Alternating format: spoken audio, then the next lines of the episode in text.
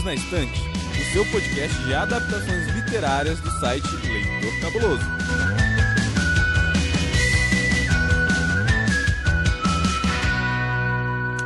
Hamilton, eu tenho uma missão para você. Manda. Eu quero que você apresente hoje o tema do episódio. Beleza. Vamos falar hoje sobre o livro Um Poema de Guerra, do autor Dom Falter, um autor brasileiro, onde ele pega essa ideia do sul de separar do restante do Brasil e coloca isso através da visão de cinco amigos que têm opiniões diferentes sobre isso, entrelaçado com histórias de amor, suspense, comédia e tudo mais que um young adult tem para nos trazer. Esse é o nosso Perdido na Estante de hoje. É isso aí. Eu não poderia ter feito melhor, por isso não o fiz. Eu sou Domenica Mendes e esse episódio, pessoal, episódio número 52, sobre então a obra Um Poema de Guerra escrito pelo Don Folter, é um episódio patrocinado. E junto comigo nessa missão em busca de um Brasil melhor, inclusive em prol da literatura brasileira, está ele que já falou o seu oi. Oi, Hamilton, tudo bem? Oi, Domênica, tô bem, tudo tranquilo. Então tá bom. Lembra o pessoal onde eles te encontram nas internets? Ah, sim, eu tô por aí na internet com o Hamilton Cavona, lá no podcast Quadrinhos Narrativas, falando sobre quadrinho independente e a cultura pop nacional, no meu blog hamiltoncabuna.wordpress.com, no meu Instagram, Cabuna Hamilton, porque eu sou maluco e inverti meu nome, e no Twitter como Hamilton Cabuna. É fácil me encontrar. Hamilton com H e Cabuna com K. E também está ela, vindo lá de cima, do lugar onde o Brasil não quer se separar e muitos de nós queremos mudar. E aí, Camila Vieira, tudo bem? Olá, pessoal, tudo bem? Aqui é a Camila, eu tô aqui no Nordeste, que o pessoal do Sul parece que tá querendo se separar da gente, mas não sei se vai dar certo não. Vamos descobrir aí ao longo da leitura desse livro. E Camila, você continua sem redes sociais? Continuo sem redes sociais, mas vocês podem me encontrar no Leitor Cabuloso através de algumas resenhas. E se você for apoiador também do site, você pode conversar comigo e com outros resenhistas através do grupo secreto no Telegram. Nossa, um arraso essa equipe. É isso, gente. E vocês sabem, vocês me encontram tanto no Twitter quanto no Instagram como arroba Domenica Mendes. Antes da gente começar o episódio, vale a pena lembrar, por favor, se você gosta do Perdidos na Estante, nos apoia a partir de 5 reais através do Catarse do Leitor Cabuloso. E por que do Catarse? Porque você apoiando o Leitor Cabuloso, o Perdidos na Estante tem a sua edição paga. E depois disso, nós vamos conseguir juntar dinheiro suficiente para pagar todo o restante da equipe, como todos os nossos resenhistas, criar projetos novos e tudo mais. Se você gosta então do Perdido, se você gosta dos outros podcasts, se você gosta do Leitor Cabuloso, catarse.me barra leitor underline cabuloso. E no Twitter, Facebook, Instagram, as redes sociais do site são arroba leitor cabuloso. E, gente, também é importante dizer, como eu disse, esse episódio é patrocinado. Então, se você é um autor nacional ou se você é uma autora nacional e se você quer que a gente leia o seu livro e que a gente dedique um episódio para você para apresentar essa obra sem spoilers, porém tecendo também algumas críticas a respeito de escrita, enredo e tudo mais a partir da nossa experiência de leitura, o momento é agora. Envie um e-mail para contato@leitorcabuloso.com.br. Sinaliza lá que você quer ser um nosso patrocinador. A gente manda o custo para a produção desse episódio e aí a gente negocia valores e fechamos o negócio. Beleza? Vamos pro episódio, gente. Você sabia que tem livros, filmes, boxes, séries e todo um maravilhoso mundo de literatura? Você pode encontrá-los no Perdidos na Estante.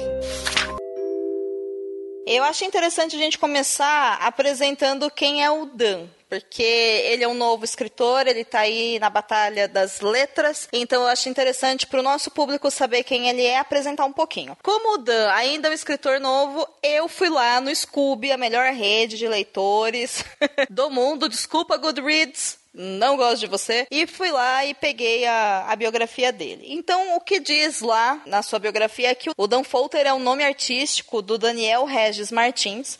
Ele nasceu em São Paulo, logo ali no finalzinho da década de 70. Ele se coloca, né, como uma pessoa que gosta bastante de Fórmula 1, Led Zeppelin, cachorros, tem vários amigos mercenários. Isso explica os personagens do livro, talvez? Não sabemos. E ele é apaixonadíssimo pela sua esposa Fernanda e ele tem uma outra profissão, que é uma profissão mais ligada à área de exatas e tudo mais. Ele é técnico em eletrônica e analista de sistemas. Mas até então, não sei há quanto tempo atrás, ele estava cursando letras para poder entrar de vez aí no mundo da escrita e da literatura. Imagino eu aqui totalmente meu palpite, certo? O livro Um Poema de Guerra foi publicado em 2018 pela editora Checkmate. Ele tem mais ou menos 323 páginas, então ele é um livro relativamente longo ali para um livro de uma história só. E o Dan, ele já publicou outras obras, principalmente contos e pequenas noveletas, né, em vários gêneros, como aventura, fantasia, ficção, romance. Essa é, se eu não me engano, a 13 terceira obra que ele escreveu, Porém, eu acredito que romance inteiro, pelo que diz o Scooby, se eu não me enganei na minha pesquisa, essa é a segunda. Tá? Então ele tem uma experiência maior em contos e esse livro é um dos primeiros que ele escreveu, né, em forma de romance. Tendo dito isso e já apresentado um pouquinho da história ali pelo Hamilton, então, vamos lá, gente. O que, que a gente pode falar do livro Um Poema de Guerra para apresentar para o pessoal? Acho que a gente pode começar falando um pouco dos personagens principais dessa obra. Então, a gente tem o Gustavo, ele é um estudante de jornalismo, ele está passando por uma série de dificuldades financeiras, ele não está mais conseguindo conseguindo pagar a faculdade, porque os bicos que ele fazia, né, para os jornalistas já formados já foram, é, não, ele não está conseguindo mais. Então ele se encontra assim numa situação complicada, ele está um pouco depressivo devido a essas dificuldades. Outra personagem principal da história é a Júlia, que ela é uma garota que ela cresceu no Rio Grande do Sul. Ela é adotada por uma família de lá e ela resolve se mudar para São Paulo sozinha para tentar uma vida nova, diferente, porque o ambiente familiar dela tem alguns problemas e ela tem o grande sonho de conhecer os pais biológicos. Então ela meio que se aventura aí nessa nessa nova empreitada e ela acaba conhecendo, né, se torna vizinha aí do, do Gustavo. Ela entra aí nessa turma de amigos que ele tem. Nesse momento em que eles se conhecem, o Brasil começa a entrar aí numa série série de grandes problemas políticos e cada um deles vai ter aí opiniões e ações diferentes com relação a isso. É, faltou a gente você falar, Camila, que ainda tem mais três personagens, né? Que é isso. a Rafaela, que é, é a mais abastada dos, dos cinco, né? E que tem um apelido chamado de Rafa tal. O Carlos, que é o melhor amigo dele, que também tá no jornalismo, tá nessa correria de frila. E a Camille. Minha quase xará Camille. Sua quase xará Camille, que é a namorada de Carlos. Isso. Bom, esses são os personagens. É interessante dizer só com relação à origem deles, justamente por causa desse enredo político que o livro traz, né? Como a Camila disse, a Júlia ela vem lá do Rio Grande do Sul. A Camille, ela, se eu não estou muito enganada, ela é descendente de baianos. Isso. E é interessante também a gente ter uma noção da localidade, porque toda a história se passa na Grande de São Paulo, São Paulo capital. Por que, que isso é importante? Isso é importante porque o, o Dan ele descreve vários lugares, vários pontos turísticos e toda a história, como vai se encaminhar para uma guerra, obviamente, por isso se chama um poema de guerra, ele utiliza alguns fatos históricos também para ilustrar a importância disso. Então acaba se tornando um livro bem interessante para quem não conhece tanto a cidade de São Paulo, mas quer ter uma noção da importância dos prédios históricos e até um pouco da história do lugar. Nisso ficou um trabalho muito bacana da parte do Dan. Bom, existe uma discussão na internet. Não uma discussão, na verdade, quem vai discutir sou eu. Existem várias resenhas sobre essa obra feitas por vários leitores lá na Amazon, no Scooby, através de booktubers e tudo mais. E uma coisa que eu percebi é que muitas pessoas consideram essa obra como uma obra distópica. E aí eu vi várias resenhas falando: olha, eu gosto do livro, mas eu fiquei um pouco decepcionado porque eu esperava um pouco mais de romance e no final é um livro de distopia. E aí que estou eu, a louca das distopias, para dizer que não, isso não é um livro de distopia, isso é um livro de romance. E romance no sentido ainda de romance entre homem e mulher mesmo. Romance. Romance, né? Beijinho, hum, romance. E aí eu gostaria de saber de você, Camila, e de você, Cabuna. Se vocês são Team romance ou team distopia para um poema de guerra? Eu sou team romance. Não, não, não percebi distopia, não, aqui nesse, nessa história. Acho que o grande foco, assim, tem a, a parte do romance entre eles, o romance romântico, digamos assim, mas em termos de distopia, não achei, não. Nada, nada a ver esse, esse tipo de análise desse livro. É, concordo com a Camila, assim. Ele não tem nada, nada de distopia. Ele é um young adult, né? O próprio autor coloca isso em. Pelo menos onde eu estava pesquisando, né? Não o autor, mas as pessoas estavam meio que categorizando ele assim. Mas distopia ele não tem. Ele tem uma coisinha ou outra ali que assim. Não é spoiler, né? Mas fala assim: ah, faltou luz em determinados momentos do dia. Ok, a gente teve uma crise hídrica no Brasil, governo Fernando Henrique, e o Brasil não virou uma distopia, assim, sabe? Então não, eu, eu tô do time romance mesmo, é, beijinho, romance hetero, heteronormativo. Total, isso é verdade. Os romances que acontecem nessa obra são todos heteronormativos e cis, tá? Não acontecem romances uhum. homoafetivos ou outros tipos de relações românticas ou sexuais que vão para outros espectros da sexualidade, isso é verdade. Uma outra coisa interessante, talvez, eu acho que o que as pessoas consideraram distopia nesse livro é o que na verdade é a parte que eu mais gosto dele, que para mim é o, é o, ponto alto da história, que é a parte desse cenário que eles vivem, né, dessa coisa de o Brasil tá passando por uma crise política muito grande e ter um grupo que está se fortalecendo, que é esse grupo separatista que quer separar e declarar a independência de alguns estados do sul. E também né, me dá a impressão que eles aglutinaram ali São Paulo. como também um estado ali meio que sulista, né? E então esses quatro estados estão buscando essa independência aí. E quando eu digo aqui esses quatro estados, não é que o, os, os, vereadores, os deputados, os prefeitos estão fazendo isso. Na verdade, existem grupos rebeldes que vão contra o sistema, né, que vão contra a presidência, estão cansados da corrupção e tudo mais, e eles querem se separar. E é isso. E aí eu gosto muito dessa ideia do separatismo, assim. Eu acho para mim esse é o ponto alto da história, sabe? Essa questão justamente do que o Hamilton falou, né? Como o dia a dia deles acaba mudando e tendo que ser adaptado porque falta água para tomar banho, falta comida para comprar no mercado, sei lá, falta segurança na rua e o quanto que isso conversa com esses personagens na sua rotina e como que eles lidam com isso, sabe? Esse tipo de história, esse tipo de conto, esse tipo de coisa, para mim, é o maior tesão da distopia e é o maior tesão de livros de verdade, assim. Eu gosto muito dessa coisa de como os personagens se relacionam com isso. Mas a parte do romance em si não é um livro para mim. Eu não gosto de histórias de romance. Sabe assim, eu, eu, eu não gosto do romantismo. Ponto. É isso. Desculpa, gente, mas vocês vão superar eventualmente essa informação aleatória. eu até gosto de romantismo, né? Que assim, acho que é porque eu leio, leio de tudo e acabo. Ah, eu não gosto, que não gosto, tá, mas o que me incomodou no romantismo desse livro especificamente é que ele é muito. Ele não é tão bem construído quanto poderia, sabe? Eu acho que os personagens acabam se envolvendo, apesar de ter um, uma passagem de tempo que o livro mostra grande. É mais ou menos um ano. É, mas essa passagem de tempo interna dos personagens, eu ah, quero sim. dizer, eles uhum. convivendo, para esse sentimento crescer não é apresentada, ela é simplesmente jogada. Você, como é que a gente chama isso? Saltos lógicos. O personagem A conhece o personagem B, você pula cinco parágrafos, no sexto eles já se olham diferente, pula mais X parágrafos, você vai dando um salto lógico. Aí cabe a você ir fazendo essa lógica de entender, ah, eles se enamoraram. Aí tu fala, não, constrói isso, me faça se apaixonar por esses personagens, por esse aspecto romântico deles. E isso eu senti muita falta. É muito rápido. Sim, isso é verdade. Ele vai apresentando os fatos e cabe a gente, enquanto leitor, ficar imaginando como que isso aconteceu no processo interno deles, né? Uhum. É, concordo. Que é complicado, porque você acaba mais pensando, deduzindo do que curtindo a viagem. Sim, sim. Eu também não gosto desse tipo de escrita. Para mim também o romance não me pegou tanto, assim, eu não cheguei a sentir uma conexão muito forte com o casal, porque eu também sou meio chatinha com essa parte de, de romance. Tem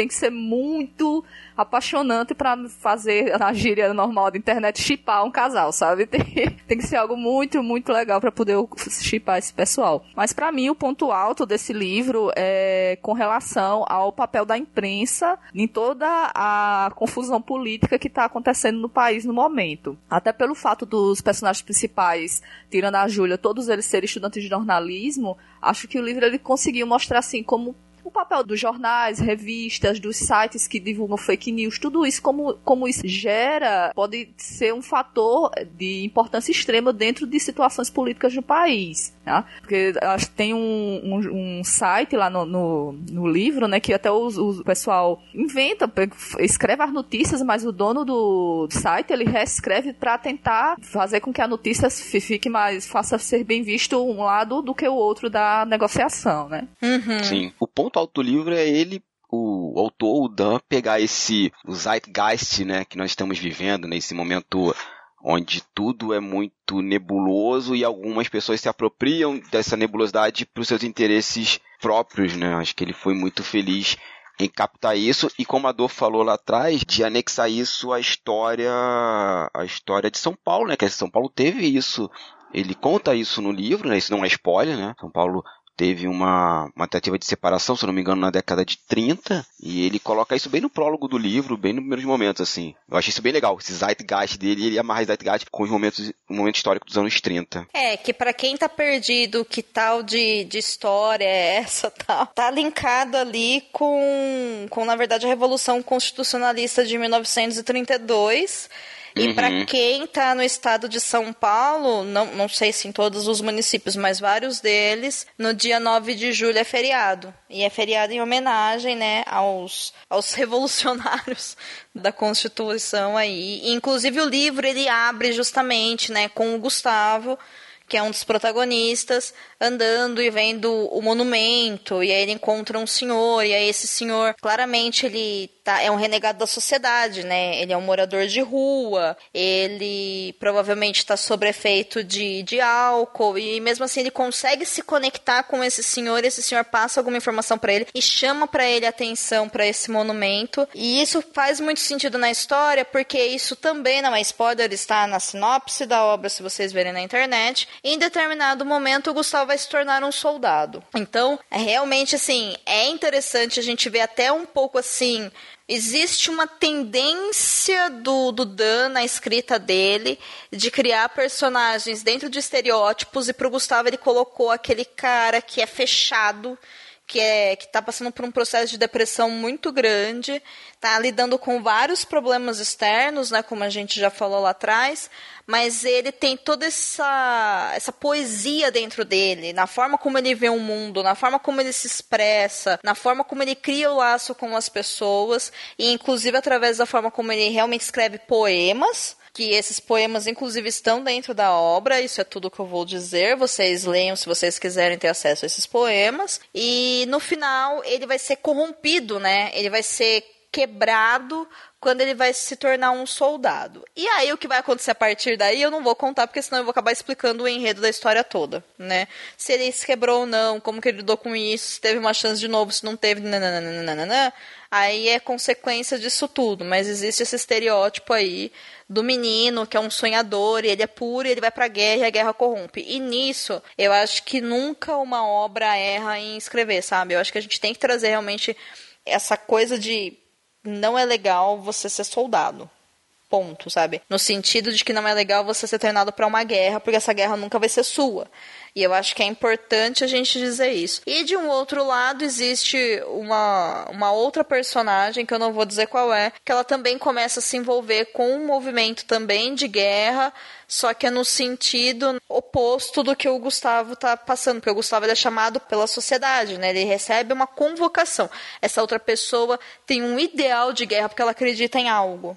Então também é uma outra coisa que está ali dentro da obra que pode ser interessante ser analisada.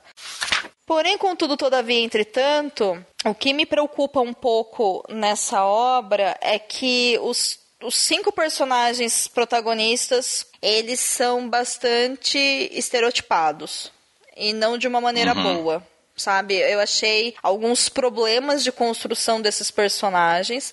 E é claro, é interessante você fazer uma obra que ela é de fácil acesso, que ela tem uma história interessante. E essa história do separatismo, meu, é, é, é genial Assim, é muito massa, funciona muito bem, mas o que ferrou para mim é que todos esses personagens, eles são extremamente estereotipados. Então, o Gustavo, como eu disse, esse cara que sofre muito, vai pra guerra, Aí você tem lá, por exemplo, a Rafaela, que como o Cabuna disse, ela é a menina abastada. Gente, ela não é abastada, é uma patricinha. E ela não é só uma patricinha no sentido de ter todos os rendimentos bons que os outros amigos não têm ela é magra, ela é loira. ela é loira, ela tem olho claro, sabe? Ela, ela não tem olho claro, tem olho castanho, eu acho, né? Mas enfim, sabe? Até a própria descrição da personagem é um estereótipo, sei lá, de lourodonto, que a gente chama hoje também na internet, né? Utilizando assim um recorte. E aí eu achei isso muito cansativo.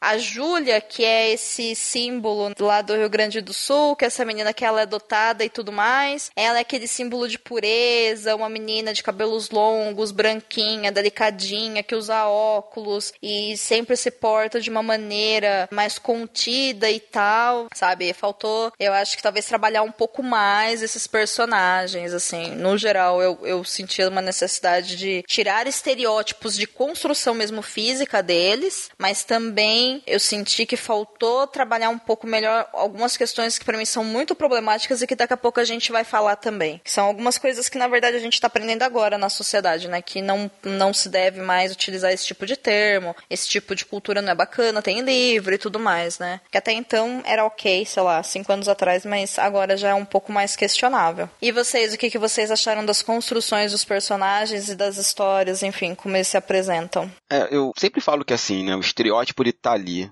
Clichê tá ali e cabe nós, como artistas, sabemos trabalhar com isso. E nesse ponto, o Dan, você falou bem do não soube trabalhar, né? Eu entendo que é uma obra Young Adult, mas me incomodou um pouco assim, do tipo a Patricinha, o sofredor poetista, a menina comedida, aí tem a Camille, que é uma mulher negra, mas você vê que já é aquela negra bem estereótipo de de série americana, que é brigona, que nariz pivitado tal. Não que as pessoas não possam ser assim, mas é como ver Friends. Você já sabe o que cada personagem vai fazer em determinado momento. E isso meio que limita a própria obra, né? Porque se eu já sei o que vai acontecer, eu já sei qual é a função narrativa daquele personagem, 90% da surpresa vai embora.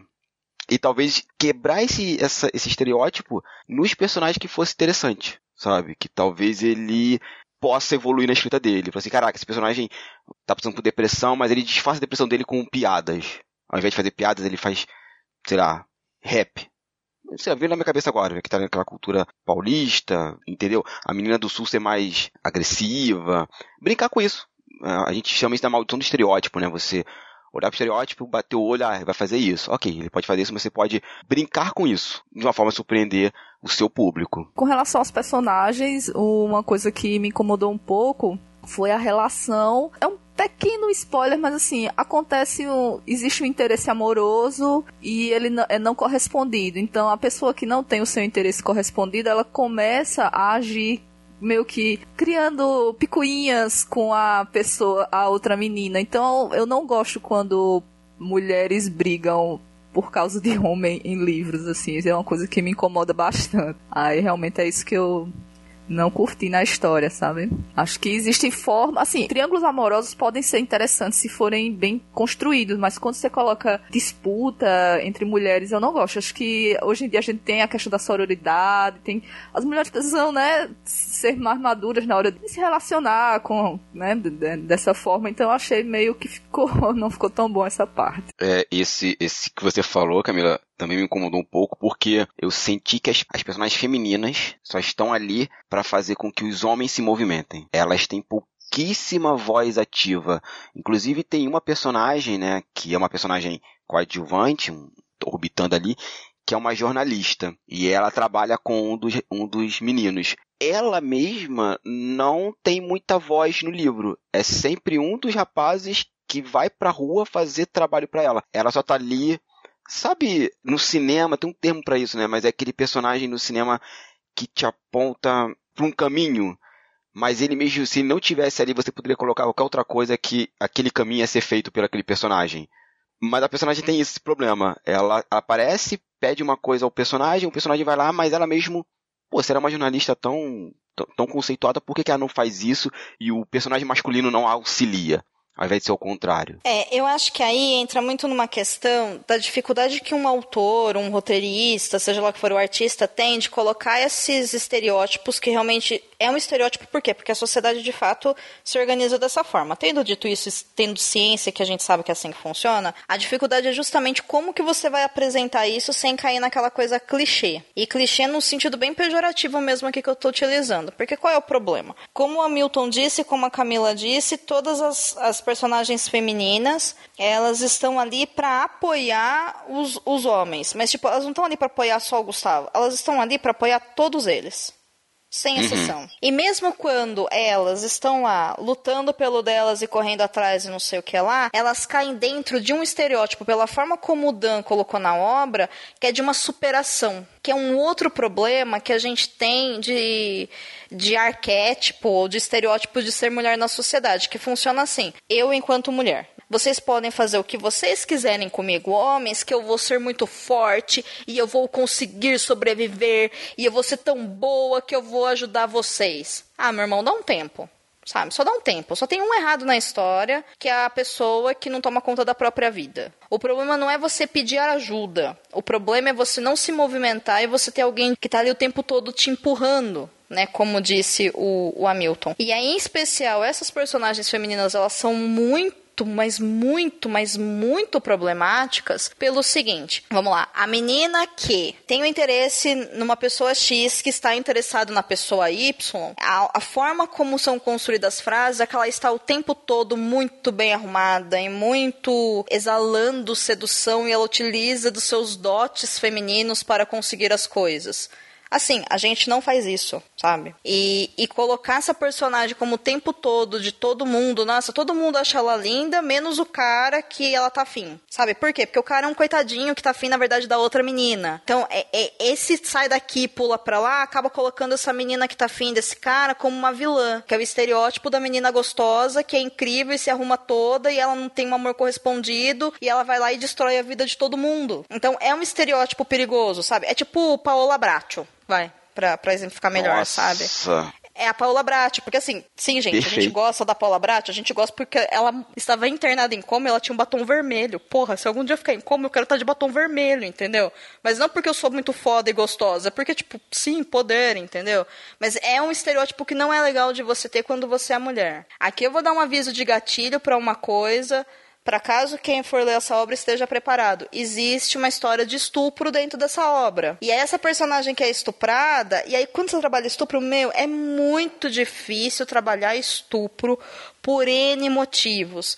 Mas puta que pariu, colocar um estupro como uma alavanca para a mulher fugir, para depois ela se relacionar sexualmente com outra pessoa, lembrando daquilo, e ela se fortalece através do amor, assim, é receita para não dar certo, entendeu? É, Porque é, é, um assunto muito complicado de trabalhar. E ele cai na polêmica mesmo do estupro. A gente teve isso, poxa, recentemente, uns dois anos atrás, quando teve no Game of Thrones o estupro da Sansa. Sim. Sabe? A menina não é estuprada porque o, o, sistema é ruim. A menina é estuprada porque o cara é muito mal, estupra ela, ela se apaixona por outro e ela tem que lidar com isso. Tipo, não, não tem função nenhuma aquele estupro na obra. Eu acho que se tirasse esse estupro da obra, a personagem ia ser outra coisa. Uhum. Entendeu? Não precisava colocar o estupro. Não havia necessidade. A gente sabe que o cara é muito, muito ruim. Ele não precisava estuprar essa pessoa para provar o quanto ele é ruim, sabe? Só colocou uma situação de é, não. Só não, sabe? Tipo, estupro, não. E depois colocar a personagem como fugindo disso, disso em busca de algo e através do amor ela se reconstrói. Não. Só, só não, por favor, não. Não mesmo, assim, de verdade. E o problema final para mim está no uso da figura da Camille, especificadamente, porque ela é uma mulher negra e aí ela tá dentro daquele estereótipo de que ela tá o tempo todo ajudando o namorado dela a se livrar dos problemas, o que é muito legal. A gente faz isso mesmo, porque todo mundo faz isso, não é só a mulher que faz pelo cara. A mulher fez pela mina também. Só um momentinho. É. Não podemos esquecer que o Carlos é um personagem caucasiano. Ah, verdade. O namorado dela é um homem branco, é. né? Mas assim, o relacionamento dos dois ainda, eu particularmente não vi muito problema. Não, não, não. É, é porque é, eu quis dizer outra coisa, eu não, eu não fechei meu raciocínio, peço perdão. É sempre uma figura negra ajudando uma, uma figura branca a ascender. Esse que foi o meu problema ah, com isso nesse, nesse relacionamento entre eles. Porque ela nunca faz nada para ela, sabe? É sempre ela ajudando ele corrigindo um dever de casa. Dever de casa é muito bom, né? Olha só. É, corrigindo erro de português, fazendo uma pesquisa para ele. Em nenhum momento você vê ela fazendo uma pesquisa para ela. É citado no livro que ela é uma aluna excelente, dois momentos e só. E passa, e passa régua. Não são as coisas isoladas, é tudo dentro daquele contexto. Só que tem um erro com a Camille que assim não é aceitável e é muito muito errado e eu acredito honestamente que não foi um, um erro consciente tá mas não há justificativa mais para isso e eu acho importante a gente falar disso aqui, até para outras pessoas que estão ouvindo poderem também se conscientizarem e evitar esse tipo de erro, porque está tão intrínseco na nossa sociedade que a gente não percebe que a gente faz isso. E aqui eu estou reconhecendo o meu lugar de uma mulher branca que comete esses deslizes também na vida e aí faz um esforço muito consciente para não fazer isso também. O termo que o autor utiliza para chamar a Camille é de mulata. Nossa. E não, gente. Só não, entendeu? Só não. Não, só não. Só, não se chama ninguém de mulata. E o problema é que assim, ele não chama só uma vez, várias vezes, como para ele, eu me parece que ele quer demonstrar, né, uma presença daquela personagem negra na história e quer demonstrar que ela é negra, talvez para mostrar, olha, eu tenho aqui uma diversidade na obra, mas toda vez que ele vai falar dela, ele fala Camille a mulato, senão a mulata a Camille chegou, senão a mulata não sei o que lá. E isso acaba dando um efeito contrário, porque o termo é errado, É. o termo é muito violento, o termo é extremamente racista. O. Cara, é o pior termo do mundo, mulata. Assim, não se usa mulata, mulata não é elogio. Entendeu? Sim. Sei lá, se entre negros aí, Cabuna, não sei se vocês, entre vocês, em determinados grupos, têm liberdade para se chamarem de Não. mulato, mulata e tal, não sei, né? Não sei se isso é comum, mas eu sei que, assim, nunca, jamais, em espécie nenhuma, um branco tem liberdade para chamar alguém de mulata ou mulato. E aí não faz isso apenas com a Camille, ele faz isso também em, Eu me lembro de dois outros momentos. Um é quando acontece um incidente com outros personagens dentro do ônibus e um personagem, ele fala assim, ah, e aquele rapaz era mulato. Aí o brother, não. Ironicamente, ele usa a palavra negro, negra, nesse caso, para falar da noite. Confesso que nesse momento eu ri. Eu ri. Eu falei, cara, aqui que você poderia usar uma coisa um pouquinho mais poética, né? Uma noite escura, uma noite densa, você dá para uma noite negra. Eu, não, brother, não, não, não. Usa negra aqui na Camille. Ou não precisa ficar sendo enfático o tempo todo, né? A gente já entendeu que Camille é negra. Não precisa toda hora. Camille, vírgula, a mulata, que é horrível, vírgula, pegou um copo d'água. Ok, eu já entendi. Porque assim, né? Ninguém, não- ninguém fica assim. Rafaela, vírgula, a loira, vírgula, pegou o telefone celular, sabe? É, o problema é que nessa obra ele faz isso com todas as mulheres, né? Sabe? Rafaela utilizou dos seus dotes femininos para conseguir o que quis. Rafaela, com sua roupa incrível, chegou e seduziu geral. Entendeu? Mas ele não coloca o mesmo peso nos caras, tipo, Gustavo, o bunda mole. entendeu? Não, sei lá, não, não, não fez ajuda e não correu atrás do negócio. Carlos, o necessitado de atenção da Camille, entendeu? Uhum. Então, assim, não existe isso. Por que, que eu tô utilizando esses termos mais vulgares, embora os personagens masculinos não sejam isso? Porque, falando aqui de um lugar de uma mulher, e aí eu até quero saber se a Camila concorda comigo nessa, cara. Quando ele utiliza a questão do, do feminino ser sedutor, do feminino utilizar de dotes não sei o quê, da necessidade da mulher estar lá o tempo todo ajudando e fazendo, e a menina que é estuprada e tudo mais, eu olho e falo, "Cê- meu, você tá colocando um estereótipo em cima da gente que não é um elogio. E, e eu de verdade acho que, que a intenção do autor não foi querer criticar as mulheres da obra, mas foi uma tentativa de buscar enaltecer algumas coisas nelas e como elas superaram, entendeu? Mas isso sai, sai de uma maneira muito errada no final da... E aí, aqui, até fazendo um link com o que eu falei lá atrás, por que eu não gosto de romantismo no geral, eu não gosto por causa disso, porque existe uma ideia de que você pode sofrer o que for na sua vida, que se você encontrar um verdadeiro amor, alguém que te dê um mínimo de atenção, todos os seus problemas se resolveram. E, gente, a vida real não é assim.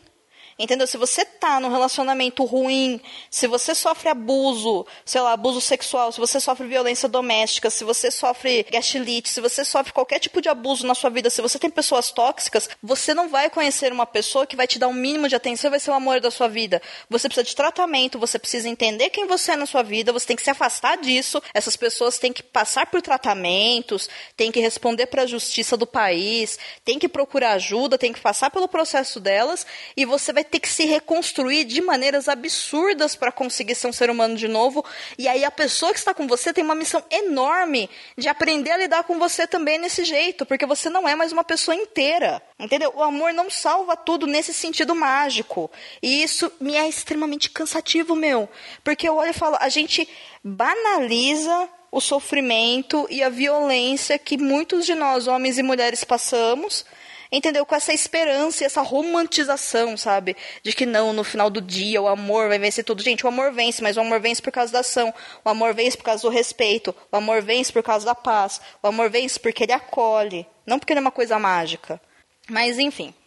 Camila, o que, que você achou das mulheres depois desse longo discurso meu? Bem, eu concordo bastante com você. Como uma mulher que tá numa área que tem bastante homem, que é a área de exatas, assim, a gente gosta de ser valorizada pelas nossas capacidades intelectuais todas as mulheres gostam disso. Eu falo, falei da questão de exatas porque, como nós somos bastante minorias, né? Acontece bastante. Então, mas é, aí fica chato você pegar a história e ver que as mulheres, ela tá sempre sendo o destaque, é sempre a sua aparência física, certo? Suas qualidades são sempre, ah, porque ela tá arrumada, porque o seu olhar meigo, não sei o quê. Aí, assim, meio que resume a gente a simplesmente uma aparência que não é isso, sabe?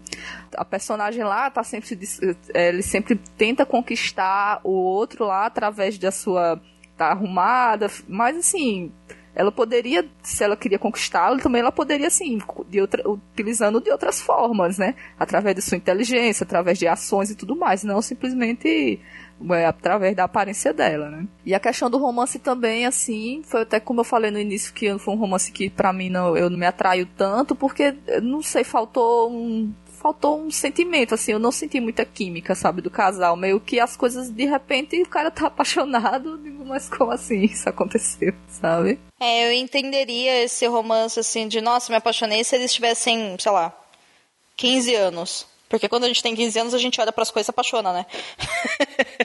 Depois a gente cresce, a gente perde essa capacidade. Eu pelo menos perdi, gente. Que bom, que a, gente perde, que bom que a gente perde essa capacidade.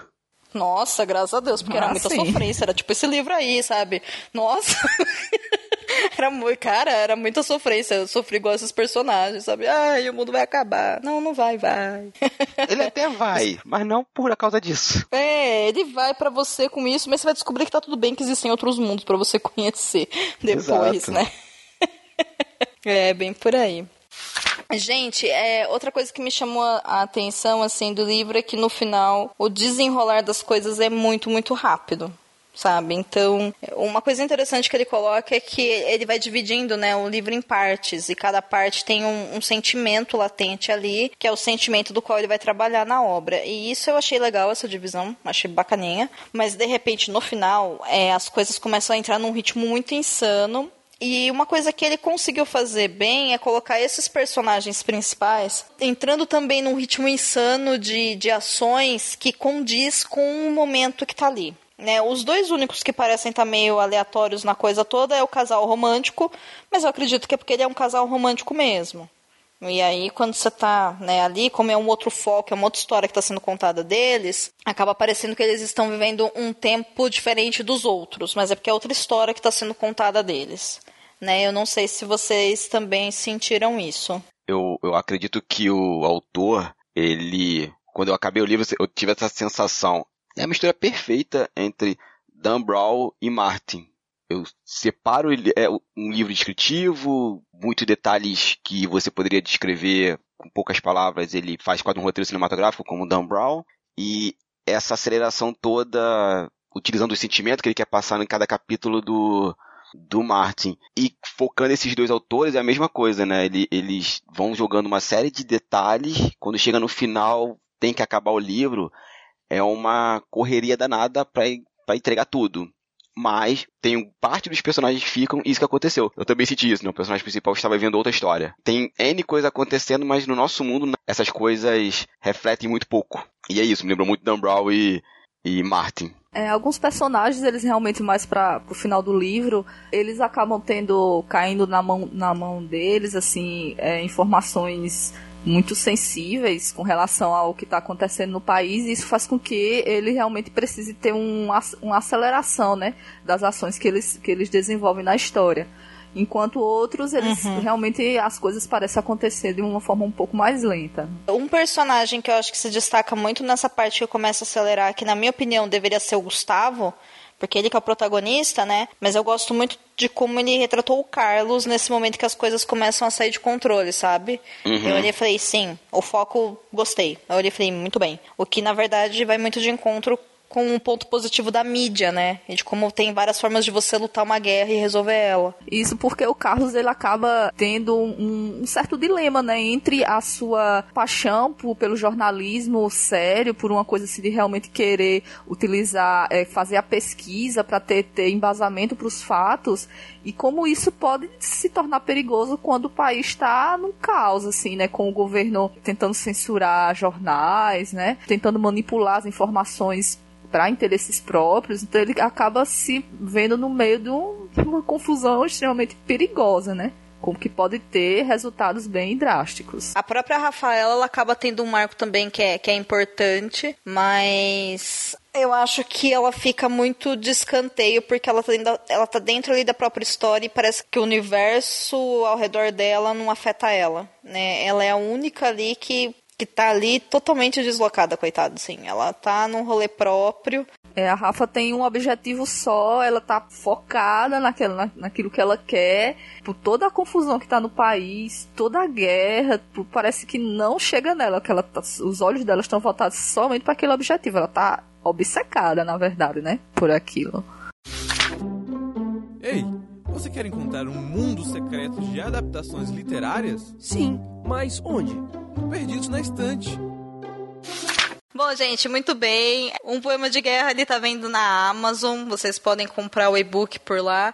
Vou deixar no post do site Leitor Cabuloso o link patrocinado. Então, caso você queira ler, por favor, compre através do nosso link. Dan, eu acho que você tem ideias muito boas, mas falta talvez um pouco de foco, né? Como a gente disse, não sei como é que são essas outras obras, mas acho que faltou um pouco de foco nessa.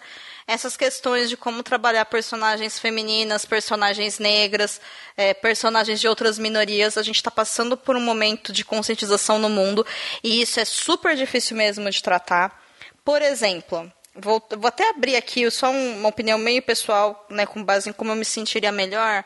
É, quando você utiliza lá a palavra mulata para Camila, em determinado momento da história, isso poderia aparecer na boca de um personagem que você quer colocar como um vilão ou como características claras de racismo.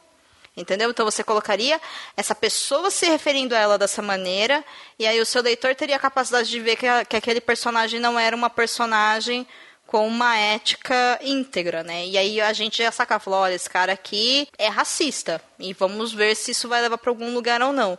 Mas quando você tenta marcar essa diversidade na sua obra, acaba tendo um efeito contrário, tendo, acaba tendo um efeito, sei lá, de rebútico, né, como a gente chama. Então acaba não dando muito certo.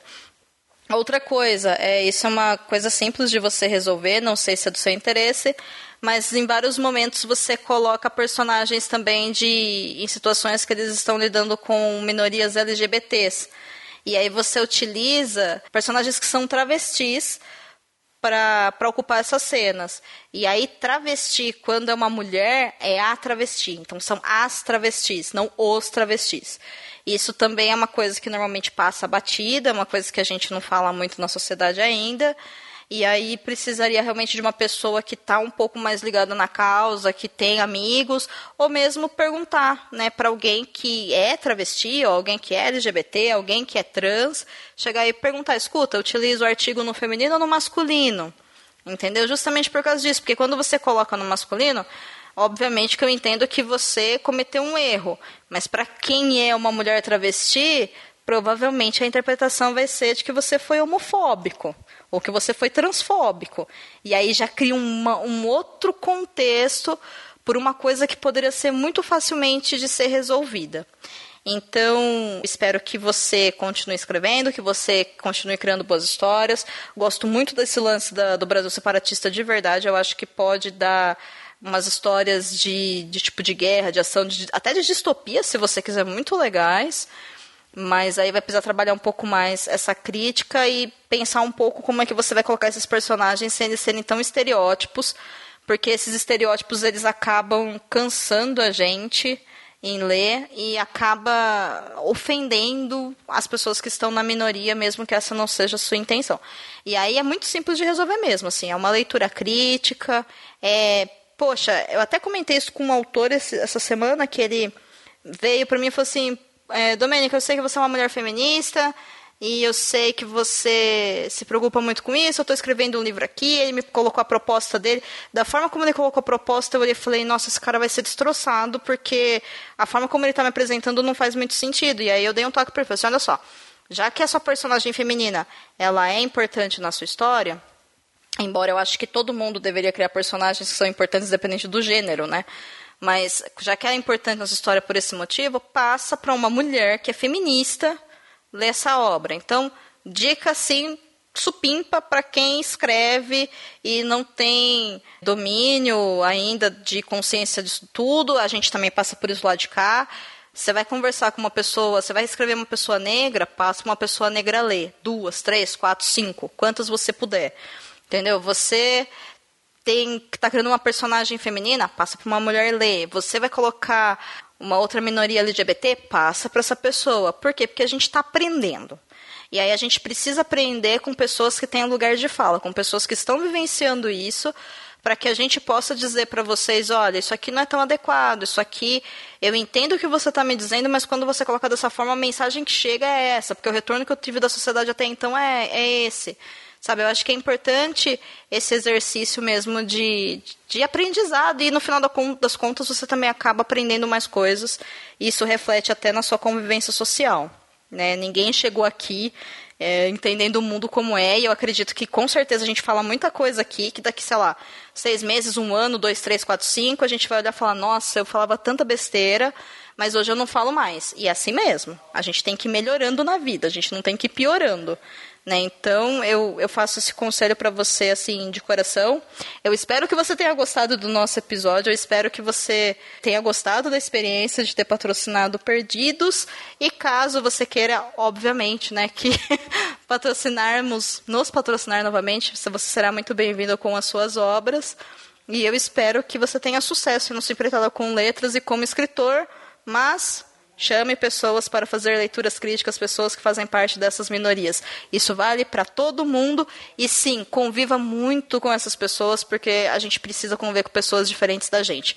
Não sei como é que são essas convivências, tá? Só estou falando que você pode viver no meio de todas elas. É sempre bom ter mais porque nós somos múltiplos e isso é muito massa a gente poder aprender com outras pessoas. Certo, Cabuna? Certo, Camila?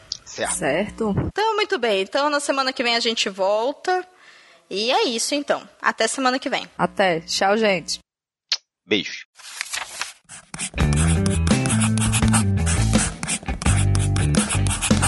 Esse podcast faz parte do site Leitor Cabuloso.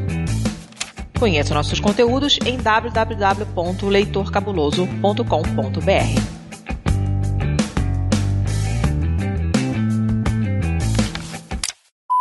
Esse podcast foi editado por Domênica Mendes.